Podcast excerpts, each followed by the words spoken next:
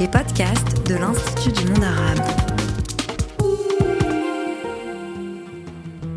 L'Institut du monde arabe vous propose une exploration de la philosophie arabe. Un podcast conçu par Jean-Baptiste Brenet, professeur de philosophie arabe à l'université Paris 1 Panthéon-Sorbonne. Aujourd'hui, avec Ali Amir Mouezi, qu'est-ce que l'Alliance divine?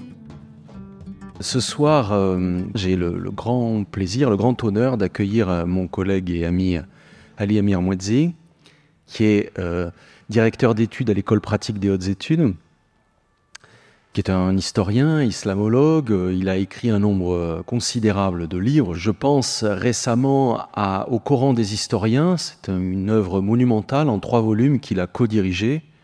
Ali Amir Mouedzi est un spécialiste de l'islam chiite il a beaucoup écrit sur le Coran, sur l'histoire du Coran aussi.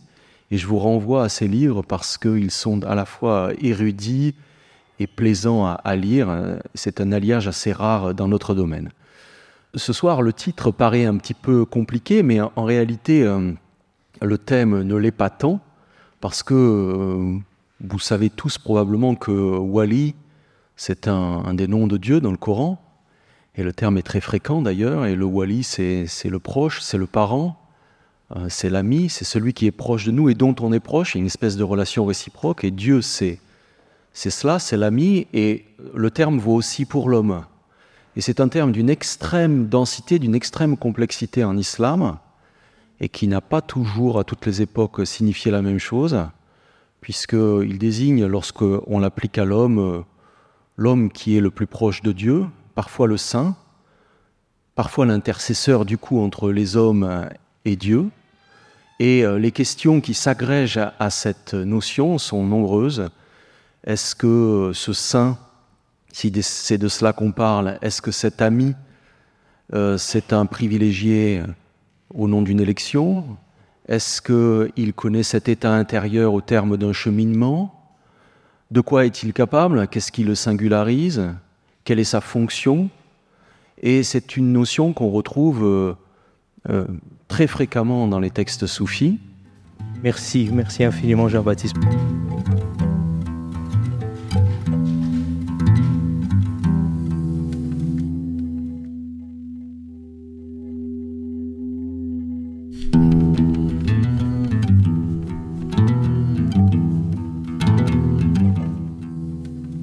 Je vais donc vous parler de la Walaya, que j'ai traduit dans le titre par l'Alliance divine. Comme vient de le dire Jean-Baptiste dans son brève mais excellente introduction, la racine trilitaire Waoula, Lam Ya, Walaya est extrêmement riche en arabe et a énormément de significations. Donc, on ne va pas entrer dans le détail érudit qui concerne cette racine. Disons, les sens les plus connus appartiennent au domaine juridique et administratif, où les mots issus de cette racine ont le sens de responsabilité, de gouvernorat, de, de parrainage, de patronage, etc. Les mots issus de cette racine ont le sens d'alliance, de pacte, de contrat, de serment, d'amitié et de sainteté. Les saints en islam sont désignés très souvent par le terme de wali, qui est donc issu de cette racine, pluriel awliya, qu'on traduit par les saints, mais que l'on peut également traduire par les amis de Dieu ou les alliés de Dieu. Et on verra cette notion d'alliance, nous sommes très proches, je dirais, du sens de l'alliance biblique. Alors, je pense que historiquement parlant, c'est dans les cercles chiites que la notion de walaya, de l'alliance divine, a été euh, développée.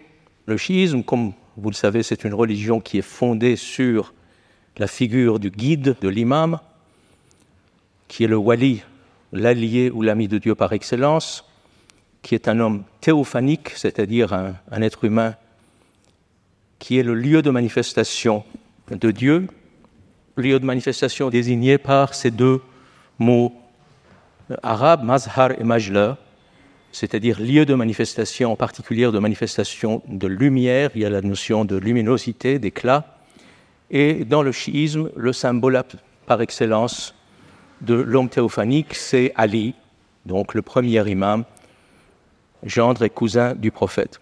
On retrouve également la même notion dans le soufisme sunnite, donc où on parle de wali, donc de saints, d'amis de Dieu, pluriel awliya, avec leur hiérarchie, la hiérarchie spirituelle, avec, disons, le pôle au sommet, et puis nous avons toute une série d'étages ou d'étapes qui sont euh, occupées par différentes sortes de saints, les autad, les nouraba, les nujaba, etc.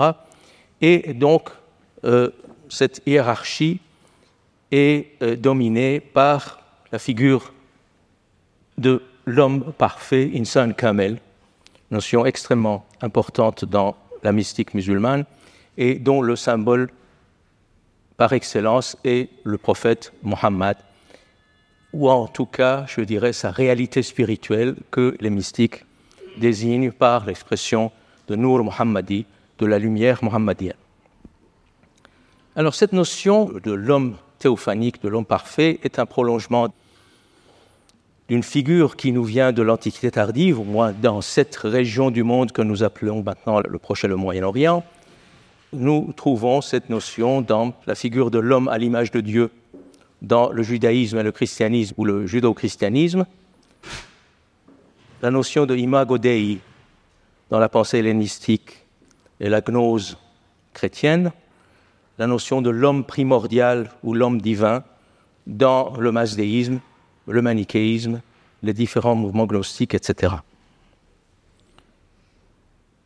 Alors, nous avons donc affaire à une notion qui traverse les cultures et les âges, et de cette notion, le chiisme semble avoir été le courroie de transmission, le canal de passage de cette notion entre l'Antiquité tardive et l'islam. Pourquoi je dis cela? Parce que nous avons une euh, doctrine extrêmement complexe, extrêmement sophistiquée, extrêmement bien construite, dès les premiers textes chiites sur la notion de walaya. Cette notion, on les trouve dans ce que les chiites considèrent comme leurs écritures saintes, c'est-à-dire le corpus de hadiths des propos attribués à leurs imams, alors ce qu'ils appellent les saints infaillibles, c'est-à-dire le prophète Safi Fatima, le mari de Fatima Ali et les descendants de Ali de Fatima, qu'on appelle les imams, et ces propos se trouvent recueillis dans des compilations de hadiths dont les plus anciens parvenus jusqu'à nous datent du 3e et 4e siècle de, de l'Égypte, c'est-à-dire 9e et 10e de l'ère commune. Donc je vous donne quelques noms des grands compilateurs de hadiths comme euh, Sayyari, Furat al-Kufi, Ali ibn Ibrahim al-Qummi, Yashi Safar al-Qummi, Koleni al-Razi ibn Babawai Sadouk. C'est un corpus absolument gigantesque de plusieurs dizaines de milliers de pages, puisque ce sont des propos attribués à beaucoup de personnes.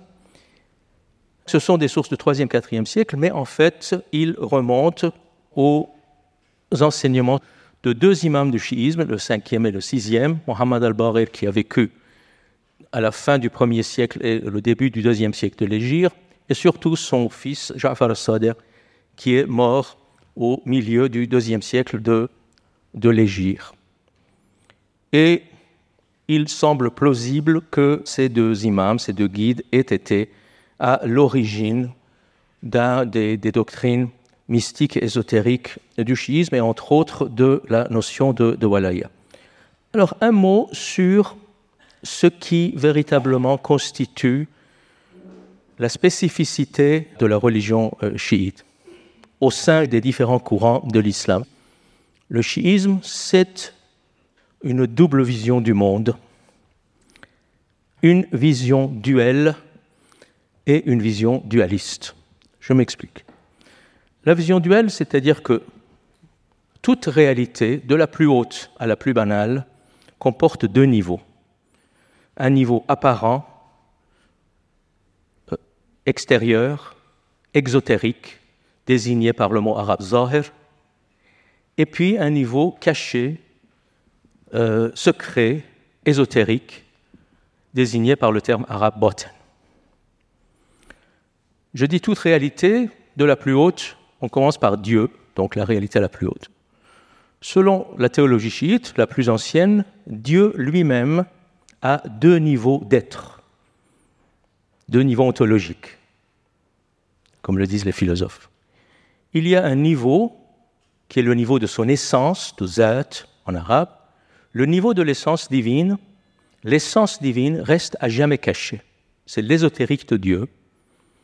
Elle est de manière absolue au-delà de toute imagination, de toute pensée, de toute compréhension. Donc c'est l'inconnaissable absolu. Mais si on voulait en, rester là, il n'y aurait aucune sorte de relation possible entre Dieu et les créatures. Et selon la théologie chiite, Dieu, par sa bonté, crée en lui-même un autre niveau, qui est le niveau des noms et des attributs, des asma et des sifat, par lesquels il se révèle, ou quelque chose de lui se révèle. Et donc on n'a plus affaire au niveau de l'inconnaissable, mais au niveau de l'inconnu aspirant à être connu. Donc c'est même ça la bonté de Dieu, la grâce de Dieu. Donc il y a l'ésotérique de Dieu qui reste à jamais caché, son essence, et puis il y a un Dieu révélé grâce à ses noms et ses attributs, et qui est un inconnu qui aspire à être connu. Alors les noms et les attributs de Dieu ont un lieu de manifestation, ils se manifestent dans la création, dans l'être, à travers un être métaphysique que les chiites appellent l'imam, le guide, si vous voulez avec un I majuscule. C'est la dimension métaphysique, la dimension spirituelle, la dimension cosmique du guide, qui est donc le lieu de manifestation, le mazhar ou le majla, comme on l'a vu précédemment, des noms et des attributs de Dieu. Donc, déjà, c'est pour cela que je dis le schisme est la religion de l'imam. Je l'ai dit et je l'ai écrit, le schisme est la religion de l'imam, du guide, comme le christianisme est la religion du Christ. C'est-à-dire que la figure de l'imam, du guide, dans sa dimension cosmique, primordiale, métaphysique, est le lieu où se manifeste Dieu. Nous sommes assez proches de ce qu'on trouvera dans la théologie chrétienne, le Deus absconditus, le Dieu abscon, à jamais inconnaissable, et le Deus revelatus, le Dieu révélé. Cet imam métaphysique a lui aussi une dimension cachée et une dimension apparente, manifestée. Sa dimension cachée, c'est justement son niveau métaphysique, que le corpus chiite appelle de mille noms, l'imam dans le ciel, le Ali céleste, le Ali cosmique, etc. Donc c'est sa dimension ésotérique, mais cet imam cosmique, ce guide cosmique, cet homme ce guide céleste, a une manifestation terrestre que sont les wali, les awliya, c'est-à-dire les alliés de Dieu, hommes ou femmes, c'est très important, certainement à cause de l'importance de la figure de Fatima dans le chiisme. Donc, de tout temps, il y a sur terre des amis de Dieu ou des alliés de Dieu qui manifestent dans leur être, mais également dans leur enseignement, ce guide céleste. Donc ils sont à leur tour, sur Terre, le moyen de connaissance de ce qui peut être connu en Dieu, c'est-à-dire les noms et les attributs de Dieu. Donc, voyez combien cette notion de wali, de l'allié ou de l'ami de Dieu est importante.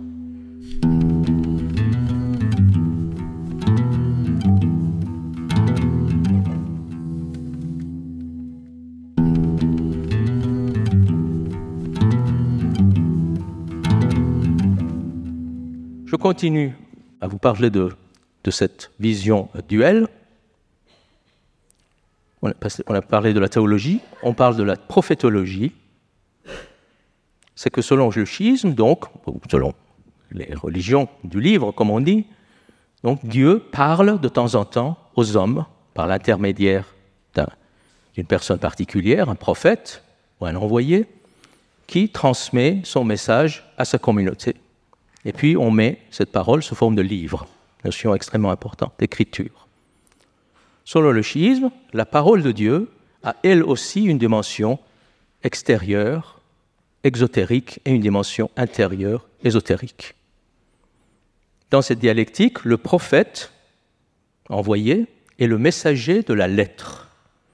Il communique la lettre, l'aspect exotérique de la parole de Dieu, à la majorité de sa communauté. Mais selon le schisme, tout prophète est accompagné dans sa mission d'un ou de plusieurs imams qui, eux, ont pour mission d'initier une minorité à l'intérieur de chaque communauté à, au sens ésotérique, à la dimension cachée de l'écriture. Donc nous avons ici le couple de prophète et de wali, l'un messager de la lettre, si on reprend le couple de Saint Paul, et l'autre messager de l'esprit. L'un a la majorité de sa communauté, l'autre a une minorité.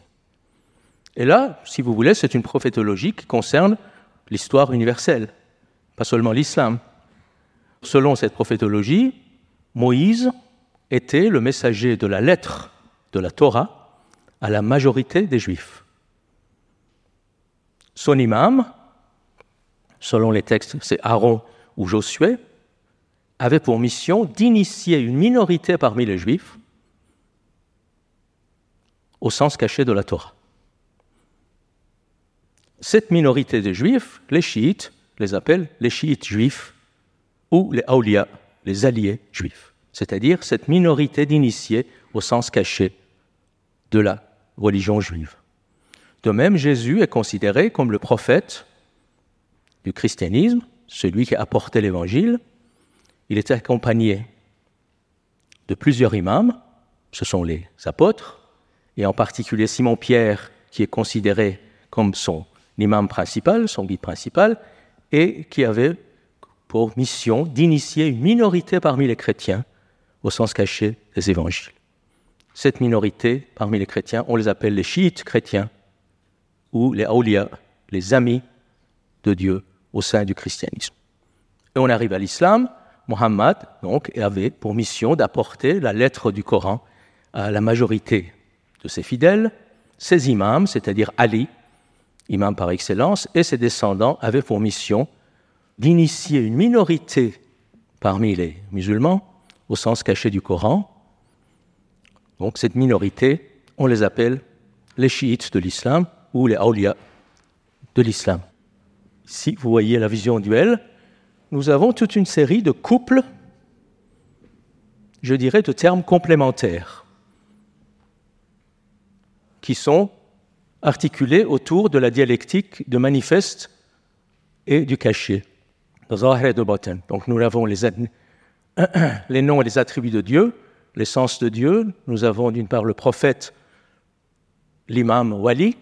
Nous avons la prophétie Nubuwa, ou l'imama, qui est appelée également l'alliance divine Walaya. Nous avons la lettre de la révélation, Tanzil, c'est-à-dire la descente de la parole de Dieu. L'herméneutique spirituelle Ta'wil, c'est-à-dire la remontée vers, le, vers la source de, de, la révélation, nous avons la majorité ou la masse, Amma, la minorité ou l'élite, donc le Khos. Donc là, nous avons une première vision du monde chiite que j'ai appelée la vision duel. Mais à côté de ça, nous avons une vision dualiste où il ne s'agit plus de couples de, de termes complémentaires, mais de couples de termes opposés. Selon cette vision dualiste du chiisme, l'histoire du monde, c'est l'histoire d'une guerre, d'un combat entre le bien et le mal, entre la lumière et l'obscurité. Et étant donné le rôle absolument central de la connaissance, le helm, le, sens ancien du mot helm, la connaissance initiatique, étant donné l'importance de la connaissance dans le schisme, cette guerre cosmique se fait entre les forces de la connaissance et les forces de l'ignorance. à tous les niveaux de l'être. C'est une guerre qui commence à l'aube de la création entre ce que la cosmologie chiite appelle les armées de la connaissance et les armées de l'ignorance. Cette guerre se perpétue dans toute l'histoire de la création et se termine finalement dans des temps messianiques avec l'arrivée du Sauveur qui, lui, mettra un terme à cette guerre cosmique en mettant en échec les forces de l'ignorance.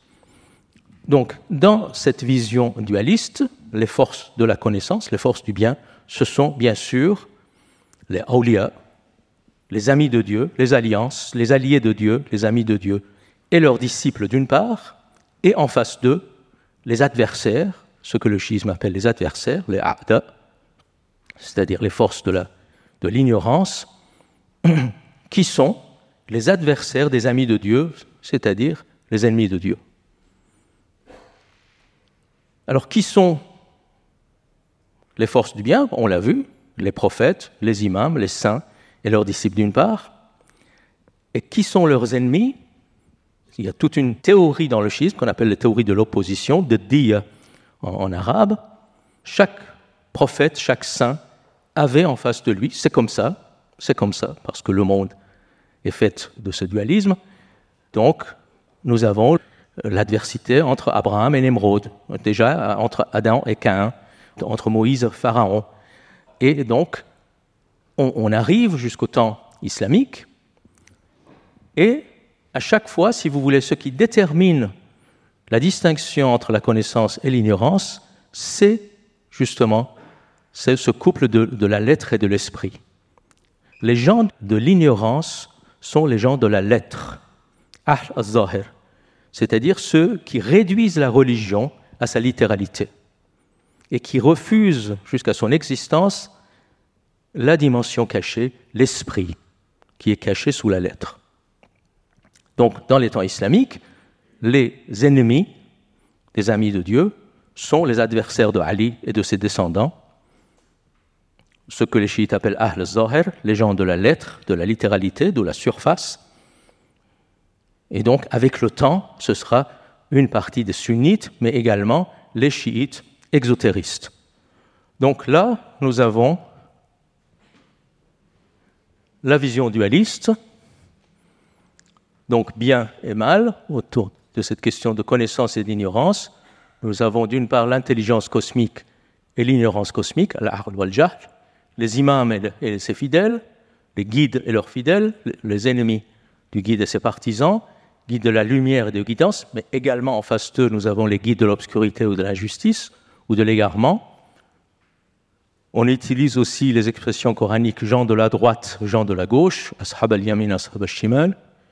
Et donc, là, ce qui également caractérise cette vision dualiste, c'est l'amour et l'alliance, donc à l'égard des amis de Dieu, et la dissociation, bara'a, ce qui est demandé aux fidèles, l'amour à l'égard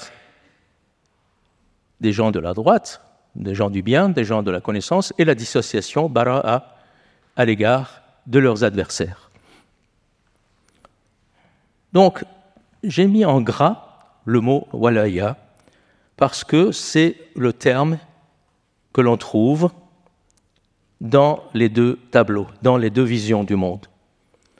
L'important, c'est la centralité de cette notion d'alliance, d'amitié divine dans le schisme, mais également, comme on le verra d'une manière générale, dans la mystique musulmane, dans le soufisme. Dans ce contexte, le mot walaya a trois sens dans les doctrines mystiques chiites. D'abord, il s'agit de l'amour, de sentiment de fraternité et d'amour entre les fidèles, entre les chiites humains. C'est ce qu'on appelle également la musadarat al-akhwan, c'est-à-dire l'amitié fidèle entre les chiites. Ensuite, un deuxième sens du mot, c'est l'amour à l'égard du guide, à l'égard de wali, donc de l'allié de Dieu. Et le sens le plus profond et le plus, je dirais, ésotérique du mot wali dans, le schisme, c'est la désignation de la nature et de la, de la fonction de l'imam la nature de l'imam, c'est-à-dire justement sa mazhariya, c'est-à-dire le fait qu'il est le lieu de manifestation de Dieu, c'est la nature du guide, du guide céleste, mais qui se manifeste dans des êtres terrestres, et puis sa fonction, la fonction qui est la fonction du maître initiateur. Alem, le terme qui est utilisé, mais qui a un sens technique dans les, dans les textes dans le sens de maître initiateur. Et il initie à quoi? Justement, au sens caché des Écritures, en pratiquant le ta'wil, c'est-à-dire l'herméneutique spirituelle. Cette notion de, de walaya et la figure de wali, donc de l'ami de Dieu, est tellement importante que, pour vous donner un exemple, il est entré dans, je dirais, la profession de foi chiite. Comme vous le savez, dans l'islam, il y a une profession de, foi, n'est-ce pas? Il n'y a de Dieu. Si ce n'est Dieu, la ilaha illallah. Et puis, Mohammed est l'envoyé de Dieu, Mohammed Rasulallah. La profession de foi chiite contient une troisième formule, Ali Waliullah. Ali est l'allié ou l'ami de Dieu. C'est-à-dire, sans cette troisième phrase, il n'y a pas de profession de foi chiite. La profession de foi chiite concerne trois formules. Il n'y a de Dieu que Dieu. Mohammed est son envoyé, Ali est son ami et son allié.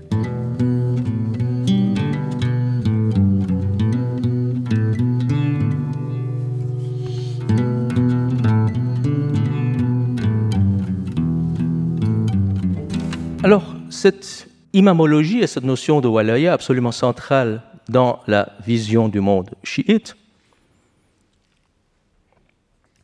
est très liée également à d'autres doctrines qui sont d'ordre cosmologique, cosmogonique et anthropogonique. Là, je ne vais pas rentrer dans le détail des choses, mais quand on regarde ces doctrines-là, ces doctrines contiennent, adaptées évidemment à l'islam, pratiquement toutes les caractéristiques des doctrines gnostiques et manichéennes, teintées de néoplatonisme de l'Antiquité tardive. Je vous donne les grandes lignes de ces doctrines, que ceux qui connaissent un peu les traditions ésotériques, spirituelles et intellectuelles de l'Antiquité tardive reconnaîtront tout de suite.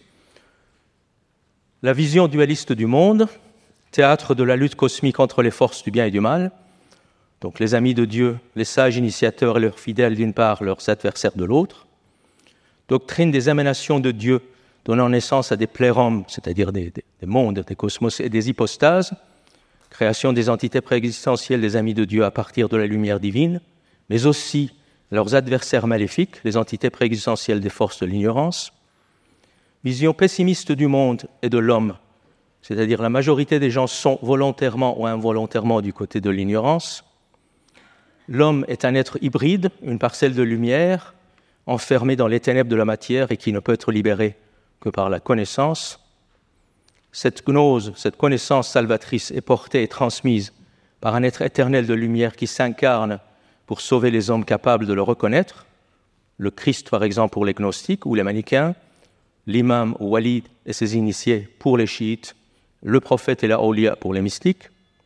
Ce guide détenteur de la connaissance bénéficie des résultats de celle-ci, de cette connaissance, à savoir les pouvoirs thaumaturgiques, les pouvoirs miraculeux, la connaissance, la gnose, est cachée dans le sens ésotérique des Écritures, couverte par le sens littéral.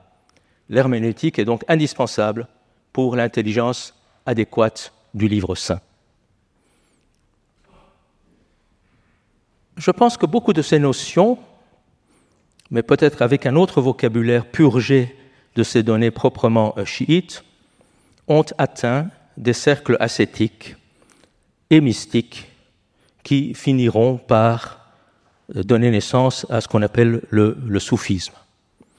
Et je pense que ce n'est pas un hasard si, dans la quasi-totalité des cas, tous les grands ordres, toutes les grandes confréries soufis sunnites font remonter leur chaîne initiatique, ce qu'on appelle la silsila, à l'un ou l'autre des imams chiites, et en particulier à Ja'far al-Sadiq qu'on a vu tout à l'heure, et puis par lui jusqu'à Ali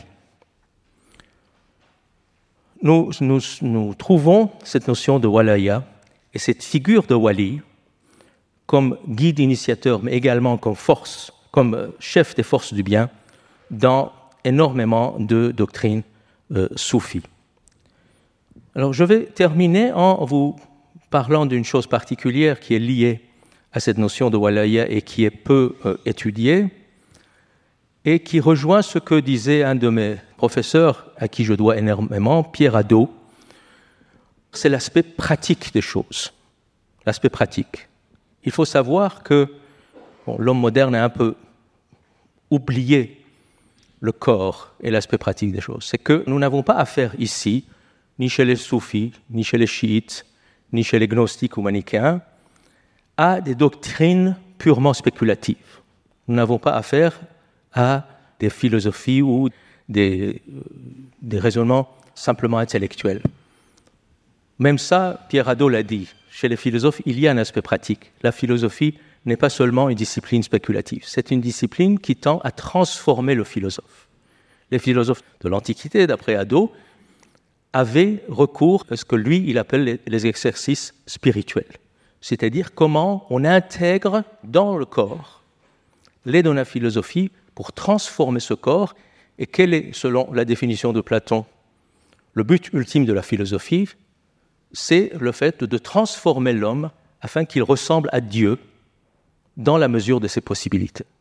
C'est la définition de la philosophie, de la sagesse, ou de l'amour de la sagesse par Platon.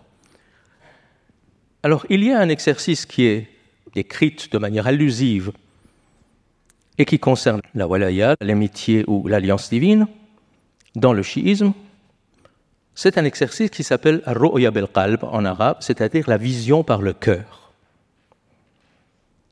De quoi il s'agit? Très brièvement, très schématiquement, il s'agit pour le fidèle, aidé par son amour à l'égard de son guide, de se concentrer sur son cœur afin d'avoir la vision dans le cœur de son imam, de son guide, sous forme de lumière. Selon ces données chiites, les fidèles ont dans leur cœur une sorte d'alter ego de l'imam terrestre, qui est ce qu'ils appellent l'imam de lumière, le guide de lumière du cœur, al-imam al-nourani en, arabe, ou nouraniyat al-imam, la luminosité du guide. C'est ce que les soufis sunnites appelleront Nour Muhammadi, la lumière muhammadine, mais qui est également l'objet de concentration, de vision, de contemplation d'un certain nombre d'exercices spirituels soufis où le mystique est appelé à découvrir la lumière du prophète dans son cœur. Donc là, c'est un aspect pratique, c'est-à-dire d'intégration corporelle, je dirais, organique de la walaya, de l'alliance divine, et qui est le résultat de la connaissance, et c'est pour cela qu'on dit que cette connaissance doit être transformatrice et salvatrice, c'est-à-dire qu'il doit transformer l'être, l'existence du mystique, du fidèle chiite ou de l'initié soufi. Là encore, et je termine, c'est que nous avons là aussi un prolongement d'un certain nombre de doctrines et de pratiques de l'Antiquité tardive que l'on trouve dans ce qu'on appelle la mystique syro-orientale, la mystique chrétienne syro-orientale, où l'on trouve effectivement ces trois éléments-là extrêmement importants, le cœur, la lumière, la lumière du Christ, qui est à découvrir dans le cœur, et que l'on trouve par exemple décrite de manière euh, allusive dans les écrits par exemple d'un Joseph Hazaya, c'est-à-dire le voyant de la lumière du Christ dans le cœur, ou Jean de Daliata, ce sont des, des mystiques de langue syriaque qui vivaient pratiquement contemporain de l'avènement de l'islam et des premiers imams, au 7e, 8e siècle de notre ère, notre ère, donc 1er, 2e siècle de l'Égypte, en Irak du Nord. Alors ces mystiques orientaux, ils appartiennent à ce qu'on appelait aussi le messalianisme ou les euchites. La traduction, ceux qui prient continuellement ce que le Coran appelle Ahl-Zekr, les gens de la prière perpétuelle. Donc, est-ce qu'il y a une allusion, par exemple, aux pratiques des Messaliniens dans le Coran Ça, il y a toute une série d'études sur justement les, dimensions ascétiques et mystiques dans, le Coran, où on trouve énormément de choses qui ont des parallèles dans la mystique chrétienne euh, syro-orientale. Donc, ce qui est important pour moi, c'est qu'on trouve ces trois éléments, lumière, le guide, le Christ d'une part et l'imam d'autre part, ou le cheikh pour les soufis, et la région du cœur. Donc il s'agit d'exercices de concentration sur la région du cœur.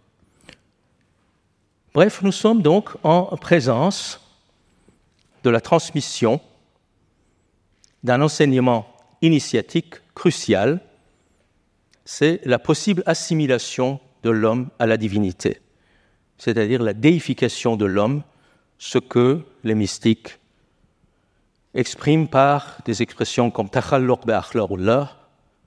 c'est-à-dire se parer des attributs de Dieu, tasmiya bi être nommé par les noms de Dieu, ou ta'alluh, la déification. Et dans, dans ce processus, l'alliance divine et la notion centrale de la doctrine et de la pratique qui accompagnent ces enseignements initiatiques. Je vous remercie.